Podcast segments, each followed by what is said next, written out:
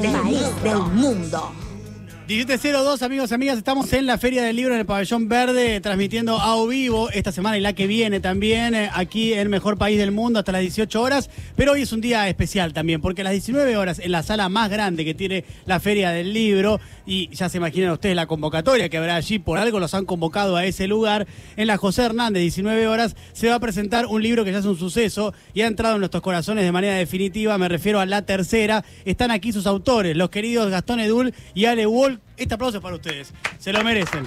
Muchas gracias. Quiero decir que una vez vine a ver una presentación en la misma sala a Paul Oster. Bueno. Claro. Bueno, bien. Para que, te, para que tengan bueno, el level. Bien. No creo que lleguemos a eso, pero bien. Ahí, te digo que ahí. Hoy a la mañana le tiré una arenga a Gastón. Estuvo buena esa arenga. Me puso nerviosa la arenga, porque venía re tranquilo y medio como me ¿Qué le dijiste? Hoy es el día, dale Gastón. Vamos, vamos con todo. Que disfrutemos. disfrutemos.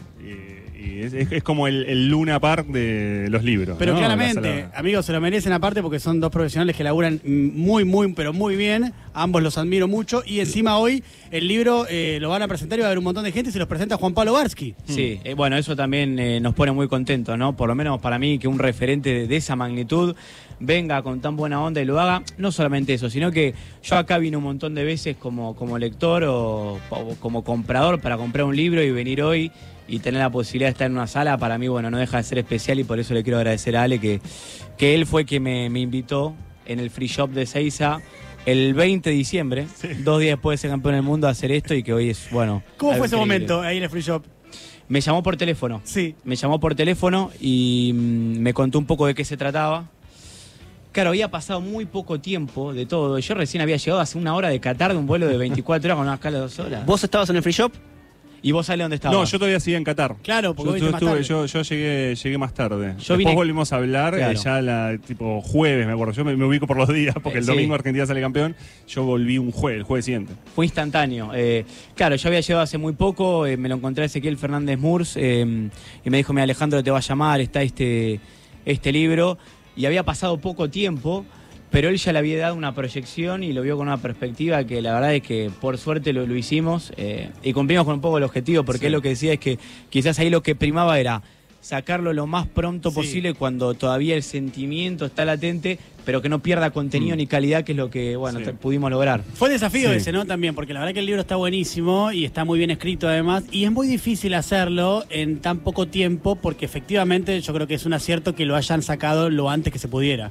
Sí, esa lucha contra el tiempo fue, fue, fue difícil.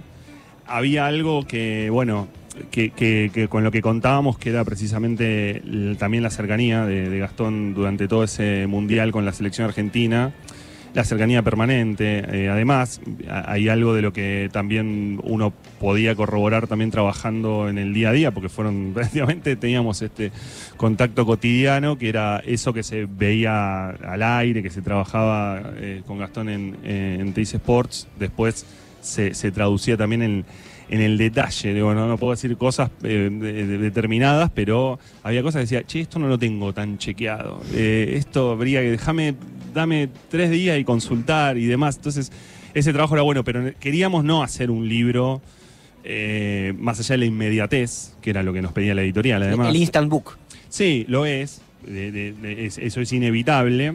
Pero sí un libro que contara algo, al- algún detrás de escena, ¿no? Al- algún backstage. Yo que era difícil porque corres con las redes sociales que permanentemente te, te, te van eh, sacando cosas a la luz. Sí, bueno, pero por cómo está escrito y además porque está todo junto, me parece que también ahí hay un diferencial. Más allá de que alguna cosa podías verla en un tuit o escucharla de algún lado, acá tenés la posibilidad de rememorar uno de los eventos más importantes para todos nosotros por cómo nos llegó esta selección, no solamente por la obtención de la Copa del Mundo, que ya eso de por sí es un evento de una singularidad absoluta, sino también por cómo nos llegó a todos nosotros esta selección, ¿no? Sí, obvio, obvio, totalmente. Y aparte, la idea de este libro es que sea un recuerdo lindo para los argentinos, digamos, que, que lo vean en su biblioteca, no estante y, y los transporte a ese momento. Y cuando lo escribimos estaba todo tan fresco que también la memoria estaba fresca. Porque vos quizás con el paso del tiempo hay detalles, días, momentos Claro. que, que te olvidás. Y ahí teníamos muy fresca la cobertura del día a día y eso estuvo bueno. Y otra cosa, bueno, que es paradójico, es con Ale nos cruzamos un par de veces en Qatar con una lejanía de medios porque estamos haciendo cosas diferentes, pero mira el destino, después terminamos haciendo algo juntos y en ese momento no lo sabíamos. De, eso les quería preguntar. eh, cuando uno veía la cobertura de lo que fue Qatar, bueno, vos Gastón estabas al lado de la selección, tenías muchísima cocina, eras el tipo más informado de las puertas para adentro, eh, y vos, Ale, estabas, eh, por lo menos en lo que yo te seguí, lo más interesante que vos agregabas era contexto, era eh, irte al lugar donde laburaban los eh, tipos que vivían en Qatar, los inmigrantes que fueron a laburar el Mundial antes, durante y después. Bueno, ese tipo de cosas. ¿Cómo se complementa eso? Bueno, eh, eso era hacer parte de, de- de cierta debilidad, a tratar de hacer la virtud. O sea, yo no, no, podía seguir a la selección argentina, no iba a tener este, ese, acceso. Eh, este era mi tercer mundial y, sabía que el trabajo, y también porque a mí me interesa, era poder contar una cosa más, este, más global. Cuando nos pusimos a trabajar eh, mm, con, Gastón había un desafío, además de, de poder contarlo y de la velocidad, que era poder unificar una voz. Porque el libro no iba a tener, más allá que tiene dos prólogos, él, Sí. él cuenta en la, la payaboba, además, en primera persona, que fue una cosa de decir, esto es tuyo, esto, esto no lo podemos contar todo. Eh, y, y yo cuento lo, lo mío, era unificar la, la voz, y, y me parece que de algún modo eh, sucede en el libro con, che, ¿vos qué veías ahí adentro de la cancha de esto? Porque yo lo veía desde el palco de tal cosa, me acuerdo de esa, de esa conversación con Sí. Messi contra Croacia, Sí. agarrándose la, la pierna, ¿no? Eh, y claro, eh, tratamos de, de unificar un poco esa medida. Hay un poco de contexto en el libro, más allá de que el libro es más futbolero, Claro. pero hay un poco de contexto político, social, que eh, a mí me interesaba también contar. Estamos con Gastón Edul y con Ale Wall hablando de su libro La Tercera, el libro que ustedes pueden conseguir aquí en la Feria del Libro o en cualquier librería porque está allí en el top 5 de los libros más vendidos en la sala José Hernández, 19 horas. Lo van a presentar, se los va a presentar Juan Pablo Vázquez, así que si están por acá o cerca de la Feria del Libro, vénganse porque va a ser un evento realmente muy pero muy lindo. Nico. Gastón, Ale, ¿qué onda la escaloneta con el libro? ¿Lo leyeron? ¿Tuvieron alguna devolución? ¿Jugadores, cuerpo técnico? El cuerpo técnico lo leyó. De hecho, ayer, bueno, hice un viaje con el ratón Ayala, justo se sentó al lado mío en el avión y me habló del libro. Ale, creo que el niño cuánto te está enterando ahora. Me habló del libro Sí. y, y lo leyó y le gustó. Rodrigo Barrios, que fue el preparador físico alterno, que no está más, me pidió un libro porque se fue a vivir a Indonesia y se lo dimos. Y ahora que estuve de gira entrevistando a los jugadores uno por uno en sus ciudades, estuve, bueno, con, con Rodri y con De Paul, que me chicaneó con el libro un poco. No sé si lo leyó, pero me chicaneó con eso. ¿Por qué? ¿Qué te dijo? Eh, me preguntó si le iba a pagar que estaba en la tapa, algo así. Digo, creo, que, creo- Rodrigo. creo que no te hace falta. dije, de joder, hermano. Y- Falta no te hace. Olvídate, Dibu también sabía, sí, en, en general, a ver, eh, los jugadores, eh, lejos de lo que se cree, porque hay un mito instalado de que los jugadores no se enteran de nada, yo le puedo decir que es totalmente lo contrario. Son pibes de 27, 28, 26, que se enteran de todo, están muy conectados con las redes, leen todo lo que se pone de ellos, entonces era, era inevitable que lo sepan y la verdad es que lo más lindo es que la recepción fue muy buena. No sé si lo leyeron todos, si todos tienen quizás el hábito de la lectura, pero que algunos lo leyeron y otros tienen conocimiento de esto, sí, obviamente, lo tienen. ¿Qué se puede.? Perdón, Ale. No, no, no, no. eh, yo, yo también conozco a alguien de, de- de- que también de- de- del técnico lo leyó, no lo puedo mencionar porque me pido no, no lo menciono. Eh, pero a mí me parece que lo, lo más importante y lo más lindo que pasó con el libro en cuanto a devolución eh, es la cantidad de pibes y de pibas eh, muy chicos. A mí eso es lo que más me impresionó. No es el primer libro que escribo. Y, y eso sí, ese, ese vínculo eh, fue alucinante. Y es algo que me adelantaron mis hijos, porque cuando yo estaba trabajando y ellos se enteran que eh, vamos a hacer el libro con Gastón, este, mi hijo más chico tiene eh, como fondo de pantalla en su celular una foto con Gastón Edul. ¿no? Así, imagínate. Y mi, y mi hijo me dice, papá, eh, este libro va a ser muy leído, eh, no te lo tomes a mal. Pero lo que pasa es que a Gastón Edul lo queremos mucho la gente de nuestra edad. Y es- no, pero digo, bueno, esa Ale, a vos, te, es a vos te quiere mucha gente de otra edad. Por supuesto. Sí, señor. Claro. Por supuesto. Miren, hay algo que me parece que es muy relevante de eso, que es que en mi caso, por ejemplo, te voy a relatar, les voy a relatar tres eventos con los que lloré en los últimos años. Que lloré, lloré bastante, Sí. ¿no? Uno es, obviamente, eh, cuando lo detuvieron a Luis Ignacio Lula da Silva. Eh, hace ya tiempo, ahora ya es presidente de la Nación, pero ese fue un día en el que lloré bastante. Otro día fue cuando leí el libro La Final, que es el que relata eh, la final entre el Club Atlético de River Plate y Boca Andrés Burgo. Juniors. Exactamente, amigo de, de- de Ale. Eh, y después también en la tercera, porque hay muchas cuestiones que tienen que ver con lo emocional de lo que acaba de pasar, de lo que vivimos y demás, que me parece que eso también es mérito del libro, bueno, también de cómo está escrito, obviamente, ¿no? Pero de lo que, de qué ha pasado hace poco tiempo y que es algo que nos ha atravesado tanto emocionalmente, me parece que eso pasa. Yo creo que mucha gente que lo lee le pasa eso, de que, de que llorás, ¿no? Sí. Porque llorás de, la- llorás de la alegría, pero llorás. Sí, a mí me, me ha escrito gente mucho por Instagram, eh, MD, mensajes directos, y que nos mandan fotos leyendo el libro y muchos ponían eso, que, que- que se emocionaban por momentos, más que nada porque la idea es justamente transportarlos a ese momento puntual y lo que sentían, que, que bueno, es algo que para... eh, Ale hablaba de, la- de las nuevas generaciones y los más chicos, que los atravesó para siempre, como fue México 86, para, para otra generación, digamos. eh, eh, eso es, es indeleble, seguro. Me surgía la duda con respecto a lo que contaban de. Hay mucho de lo que pasó backstage que se vio en redes, mucho que lo pudimos acceder. Eh, ¿Qué eligieron contar? ¿Qué enfoque eligieron para no repetir eh, eh, cosas que ya sabíamos, no repetir información que por ahí se viralizó en redes? ¿Cómo hacer para diferenciarse de todo lo que estuvo circulando? Para mí eso, en eso fue clave Ale porque mientras desarrollábamos y se redactaba el libro, él me hacía preguntas puntuales de- de informaciones, que hasta inclusive muchas se sabían, otras no, y otras por sus preguntas específicas me obligaba a mí a, a chequear o que no me acordaba o tuve que preguntarle directamente a ellos. Entonces, eso fue importante, desmenuzar bien los momentos. Por ejemplo, bueno, la batalla de contra Holanda, que es mi partido favorito del Mundial, más que la final, por lo que significó, bueno, nos detuvimos y fuimos minuto a minuto de las 200 cosas que pasaban esa noche en, en- en Qatar. Y era un poco eso, ser metódico, ir paso a paso, ¿no, Ale? Sí, eh, había, eh, había, no sé, cinco preguntas que nos este, teníamos que responder de lo que había pasado, ¿no? Eh, las dudas. Es más, eh, esto que mencionaba él de, eh, de que nos encontramos ahí en Qatar, eh, me acuerdo porque me lo cruzo a la salida del partido con Arabia Saudita. Y lo primero que le preguntamos, estábamos con Ezequiel, es ¿cómo está Messi?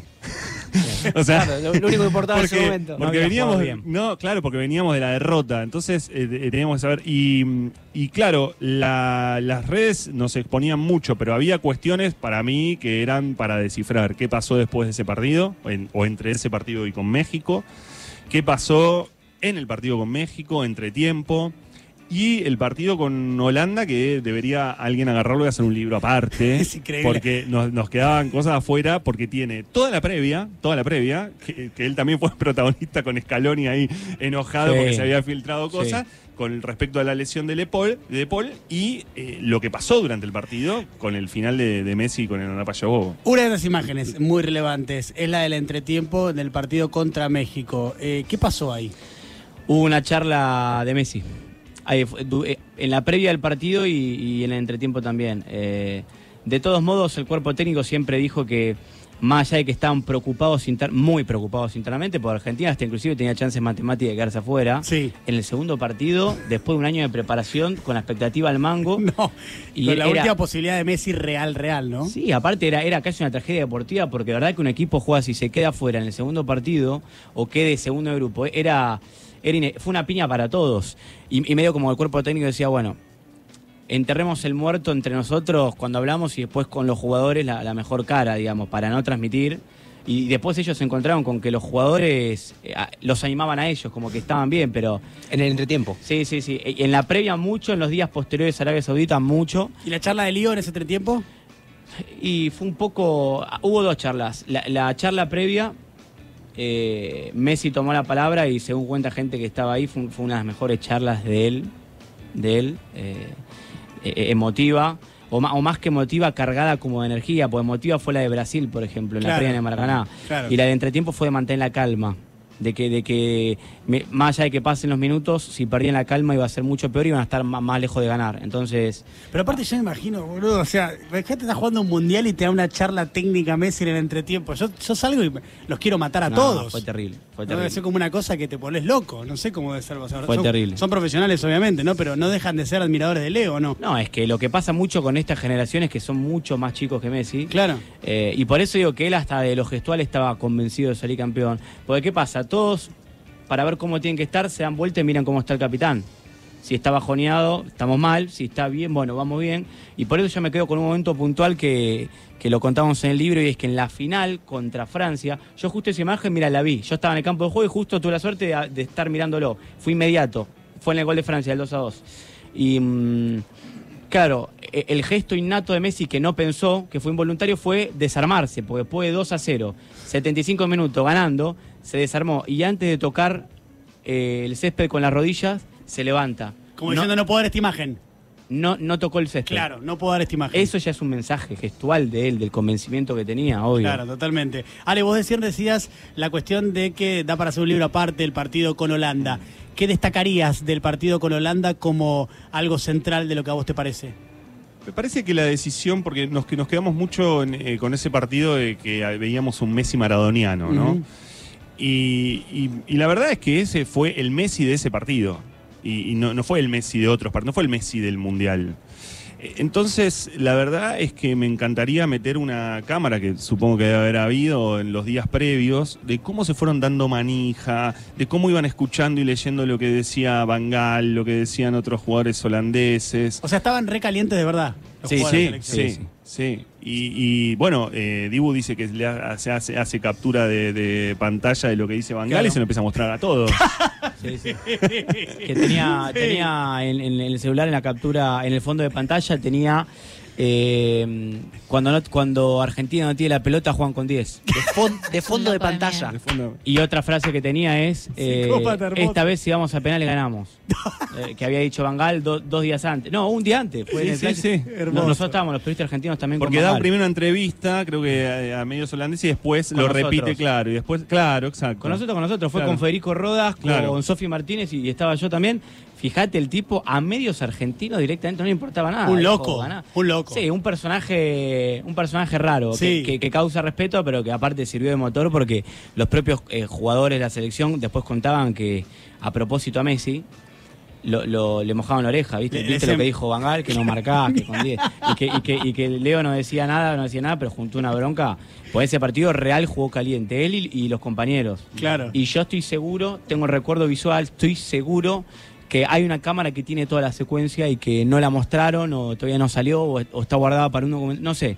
Yo estoy seguro que hay una cámara, porque la vi.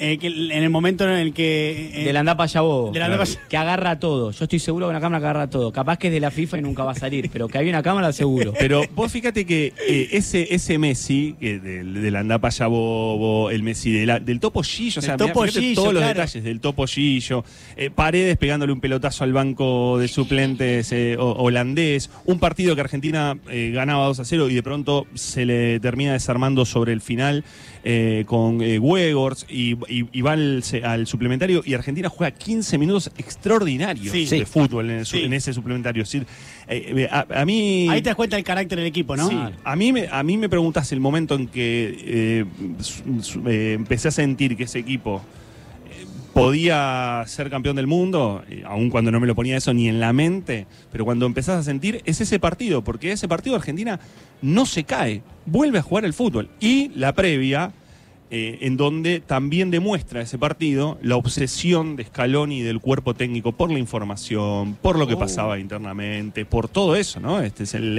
es, es la previa en la que Sí. dice, decime quién se lo dice a Fede Rodas, ¿no? sí, fue Eh, estabas vos también. ¿Cómo, cómo fue ese momento? Claro, fue así. En realidad es algo que venía hace mucho tiempo, que esto arranca en la gira de Argentina eh, por Bilbao y Londres, cuando Argentina le gana 3 a 0 a Italia en Wembley, fue Claro, un baile. sí. Arranca ahí y que Scaloni, que es muy buena persona, muy transparente, pero muy severo con algunas cuestiones, y es así de frontal, eh, él cree decididamente que si el equipo sabe, si el equipo rival sabe el equipo un día antes, le das muchas más chances de neutralizar. Entonces veníamos con ese juego, nosotros teníamos muy buena con él, la verdad, porque compartimos muchos viajes, pero venía ese juego medio entre periodista y cuerpo técnico, de que hay, más allá de que acompañamos en la cobertura, hay intereses contrapuestos. Claro. Yo como periodista ne- necesito, y, y mi laburo es contar la formación, y del otro lado lo, lo contrario. Bueno, ¿qué pasa? Claro, nosotros convivimos con, con todos ahí, sabés más o menos cómo va a formar, un día antes, eh, eliminatorias, partidos, Copa América, finalísima, y todo arranca en junio cuando Federico Rodas y yo, lo- lo- lo- él estaba para DirecTV, yo para Teis Sports, contamos que eh, Tagliafico iba a ser titular en lugar de Acuña contra Italia. Cara, ahí, imagínate. Creo que nos hizo un comentario así medio en chiste, medio enojado y quedó ahí. Yo le dije a Federico, chiste, se, se enojó en serio. No, bueno, ya ¿Cuál pasó. fue el comentario? Eh, me- eh, menos mal que Tagliafico jugó bien, porque si era, si era por ustedes, no sé quién le ganaba la espalda. Y nosotros dijimos, bueno, pero ¿por qué? ¿Viste? Son cosas así. Bueno, y, y en el Mundial eso, al principio Scaloni no le molestó, porque el equipo contra Arabia se sabía, se supo un día antes. Al segundo partido también lo contamos. Al tercero Scaloni cambió la metodología y hizo una metodología mucho más fuerte, que es la de Gallardo. Que nadie sepa el equipo hasta una hora antes. Cuando digo nadie es nadie. Ni cuerpo técnico, ni jugadores, ni... Es la de Gallardo. Lo sabía solamente él, claro. Claro, Igual que. Gallardo. Bueno, Bueno, de hecho, Di ah, María eh, cuenta que, perdón, que se entera una hora antes del partido que va a jugar por izquierda, digamos. Eh, Contra Francia. contra Francia. Entonces, ¿qué pasó? La- lo que pasa en cuarto de final no fue por el equipo, fue por otra información que era la lesión de Rodrigo de Paul, que, que se filtró un día antes. Y él dice al aire, como un- una, que creo que fue, a Federico le dice como, che, pero juegan para Holanda o para Argentina. Claro, quedó medio mal la frase al aire, o, o la gente entendió que está bien, lo que la gente entendió era como que nos había tirado un poco a nosotros. Sí, sí. Después la nota él, Scaloni se queda mal el instante y dice, muchachos, miren que no es para ustedes, eh, sino que es interno, es al revés, es un mensaje para adentro. Y medio como, y pero no se entendió demasiado. Por eso después del partido, él hasta inclusive al aire en el canal mío pidió disculpas, se mostró bien, bu- buena onda. Claro. Pero estaba, estaba esa historia. Eh, y por eso termina así el, el partido contra Francia que no se sabe hasta el final. Eh, Gastón, eh, aprovecho que estás acá al lado mío. ¿Qué va a pasar con Messi? Bueno, en primera instancia está claro que se va al Paris Saint Germain y es una decisión que tomó hace algunas semanas, ya está. Hoy sacó un video pidiendo disculpas, pero no es porque haya chance de que renueve, sino porque él quiere terminar bien y él es tan buena gente que, que hasta inclusive hizo algo que no, de- no, de- no era necesario que haga, pero lo hice porque quiere de una manera decorosa su paso. Ah, mira, yo pensé que había un quilombo grosso contractual de fondo, como lo tiene ¿Contractual? que salir. Claro, No, como, no, no. O, o de algo como lo tiene que salir a decir porque mm, si no, no se puede tener algún tipo de lío. No, no, el lío, el lío que, a ver, él no le gusta estar sancionado, por- nunca estuvo sancionado, no está acostumbrado. Messi. Claro, claro. Y aparte está claro que él no es sancionado por 15 días por haber faltado un entrenamiento. Imagínate que el trasfondo es que en realidad no renueva. Claro. Y por eso, si, si él tuviese media chance de renovar, No, no lo sancionan. bajo ningún punto Claro, de vista lo ¿cómo no- sancionan. cómo? Eh, el motivo real es ese, es que no va a renovar Ah, el PSG. ok. ¿Qué va a pasar? Bueno, eh, obviamente que el Barcelona es el... Él tiene la predisposición de volver a Barcelona. El contrato con él no es un problema, sino que el problema es que Barcelona tiene que resolver su traba con el fair play financiero para poder eh, meter su contrato, que no es alto, pero que Barcelona está en ese tema. Para mí, eh, el candidato A, B y C es Barcelona, su familia quiere vivir ahí, pero en tal, ya llega un punto en el que no depende de él. Claro. Ojalá se destrabe porque es donde uno entiende que quiere ir. ¿Lo ves en Arabia Saudita? No, no va a jugar en Arabia. Tampoco va a jugar en, va a jugar en Newell's ahora en junio. Él quiere seguir en Europa. Estamos con Ale Bolo y con Gastón Edul dentro de un ratito, a las 19 horas para ser más exactos, en la sala José Hernández, aquí de la Feria del Libro. Van a estar presentando el libro del que estamos hablando, ese gran libro que es La Tercera, donde van a estar también eh, presentándolo junto Juan Pablo Barsky. Se pueden dar una vuelta y pasar por ahí por la sala, que es enorme y va a estar seguramente colmada, así que lleguen con tiempo. Ale, si tuvieras que sintetizar en una imagen la final de Argentina contra Francia, ¿qué imagen utilizarías? Bueno, recién eh, eh, Gastón eh, sacó esa imagen de, de Messi eh, doblando los, Mm. este, la- las rodillas y, y levantándose. Pero me quedo con una posterior, que es la de Messi diciéndole ya está a, a su familia. Sí. Que, que además, imagínate que con todo lo que había pasado en esa final, eh, con, una situación de un 2-0 eh, abultado en términos de juego, levantándotelo Francia, 3-2, levantándotelo Francia, teniendo que ir a, penales. eh, Messi, lo, que, lo primero que le, le sale es una- un gesto de alivio. ¿no? Un gesto de alivio. De hecho, El alivio por sobre la felicidad, digamos. Claro, es que de hecho yo pensaba, eh, eh, pensaba en la imagen de la Copa América, en donde él se tira, de- de- se desploma de, rodillas y lo van a buscar. Acá hay algo similar, ¿no? Es eh, Paredes el que se da vuelta y lo, lo- lo abraza, le dice somos campeones del mundo. Eh, pero su primer este, gesto consciente, tal vez, en medio de esa ebullición emocional que debe ser ser campeón del mundo, eh, es esa, esa es eso. Y, y creo que me parece que a todos nos atraviesa eh, también el deseo de él. Es decir, Sí. Por supuesto que queríamos ver a Argentina campeona del mundo y demás, pero había una sensación de que loco a este pibe se le tiene que dar. Claro, ¿no? y fue una sensación establecida a nivel mundial, me parece que fue transversal porque había mucha gente no argentina que quería justamente eso, más que Argentina que Messi sea la campeón del mundo. Y algo que grafica ese momento, como dice Ale, eh, yo estuve en el Maracaná en la Copa América. Sí. Que ahí había pocos periodistas porque había sido Pandemia. una No, pandemia, claro. Casi diría que no había Había medios, muy eh, poco público. Muy poco Claro. público y, y casi éramos tres periodistas. Y en el post partido era Leo desconsolado llorando y el resto más tranquilo y feliz, pero él desconsolado porque fue la espina que, se tenía que sacar. Y a mí lo que me queda grabado patente en mi cabeza, y no me voy a sacar nunca, fue lo contrario en la final del Mundial. Eh, todos desconsolados. Yo me acuerdo que quise entrevistar a Scaloni apenas terminó el partido y no podía, me pidió un rato y el resto de los jugadores llorando. Y cuando viene Leo con la copa, no, no había derramado una lágrima. Estaba con, orej- con una, una felicidad, una sonrisa de oreja a oreja. Todavía le dura. Y sí, no, y aparte sonriendo, atento, con los ojos abiertos, mirando todo. eh, y fue el contraste, fíjate, la Copa América es un título menor. Había sido en ese momento el nudo que tenía que desatar. Total. Y acá, bueno, yo me quedo con esa imagen de un capitán argentino con la Copa del Mundo. Es decir, la última vez que había pasado fue Diego en el Azteca. Entonces, esa imagen yo me, la guardo para siempre. Para cerrar, les quiero preguntar qué les pasó a ustedes, a cada uno de, de- de ustedes dos, en el momento, porque la verdad que usted dice el del partido de Holanda y entiendo porque es espectacular, pero la final contra Francia, yo creo que un guionista, si la escribe y lo ves en una película, decís, tampoco no funciona bien el verosímil, ¿no? Porque de, No digamos, exageres, claro. Es como, es como mucho, ¿entendés? Como, no, bueno, no sé si tanto puede pasar, ¿viste? Bueno, pasó, efectivamente pasó, Argentina termina ganando de esa Por algo manera. la ficción es tan compleja cuando se mete con el fútbol, ¿no? Claro, exactamente. Bueno, porque decís, ¿y esto cómo lo ficcionas? viste? O sea, es una locura ya de por sí.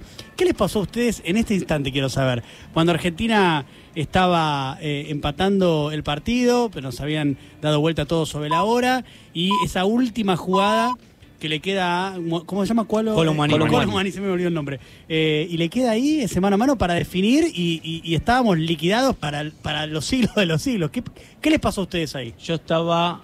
eh, las transmisiones siempre se hacen en el campo de juego detrás de un arco. Y yo estaba detrás del arco donde Leo hace el 3 a 2, que la engancha derecha el 3 a 2. Y faltaban muy pocos minutos para tener el partido y un agente FIFA me agarra a mí y a dos periodistas más argentinos, a Titi y a Sofi, y a tres, tres periodistas franceses. Ahí en el medio del quilombo se estaba resolviendo una final del mundo, nos dice, bueno, el equipo, esto va a penales. El equipo ganador, esto va a penales. Así, faltan dos La minutos. burocracia de la Claro. FIFA, ¿no? Pero Eh, pará, eh, pero no había hecho el gol todavía Francia.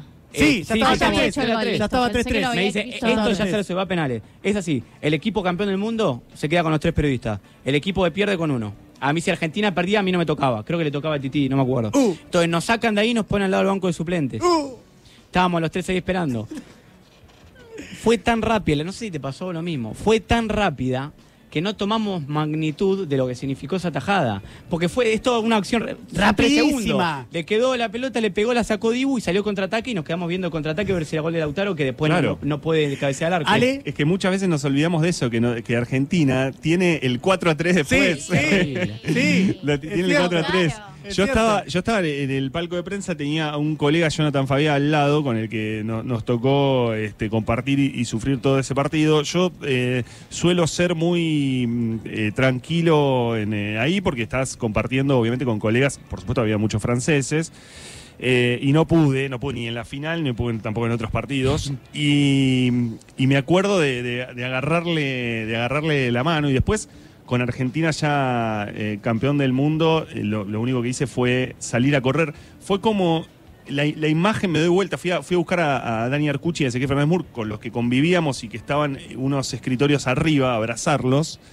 Pero cuando me doy vuelta a gritar, fue como si hubieran eh, tirado un- una bomba racimo sobre la tribuna, porque lo único que veía era gente desparramada, abrazada, eh, y solo algunos tramos de gente tranquila que obviamente no eran argentina, pero fue una, una explosión. Lo, lo veo al nene Pano, que hoy presenta también su libro, a Juan José Pano, eh, en, en un momento agarrándose el pecho y tirado contra una de las paredes del escritorio. Eh, fue, fue demasiado el sufrimiento, fue, fue exagerado. Sí, por eso te digo, fue una locura. lo que pasó. No, fue hermoso. No nos puede pasar eso, pero No. bueno, lo salió bien. ¿Qué va a hacer? Sí. Eh, son Ale Wall y Gastón Edul. La tercera es el libro, más que recomendable si tienen ganas de leer un libro lindo y bien escrito sobre la final y además que los pueda llegar a emocionar sobre uno de los hechos más importantes importante de la historia deportiva argentina. Bueno, lo pueden comprar. Si tienen ganas, se viene a la sala José Hernández, 19 horas. Lo estarán presentando con la participación de Juan Pablo Barsky. Que aclaro para la gente que no, no va a haber a tres personas hablando nada más porque tenemos mucha imagen. Bien. Así que vamos a Me gusta. repasar eh, Me gusta. el mundial este, Me. Sí, le pongo like. Eh, Ale Wall, muchas gracias por haber estado acá, amigo. Gracias, chicos. Gracias, amigos. Edu, Diego, un placer gracias. siempre. Muchas gracias. que estén muy bien y que les vaya muy bien en el día de hoy. Gracias. ¿Te perdiste de algo? ¿Te perdiste de algo? No te preocupes, búscanos en Spotify y volvé a escucharnos.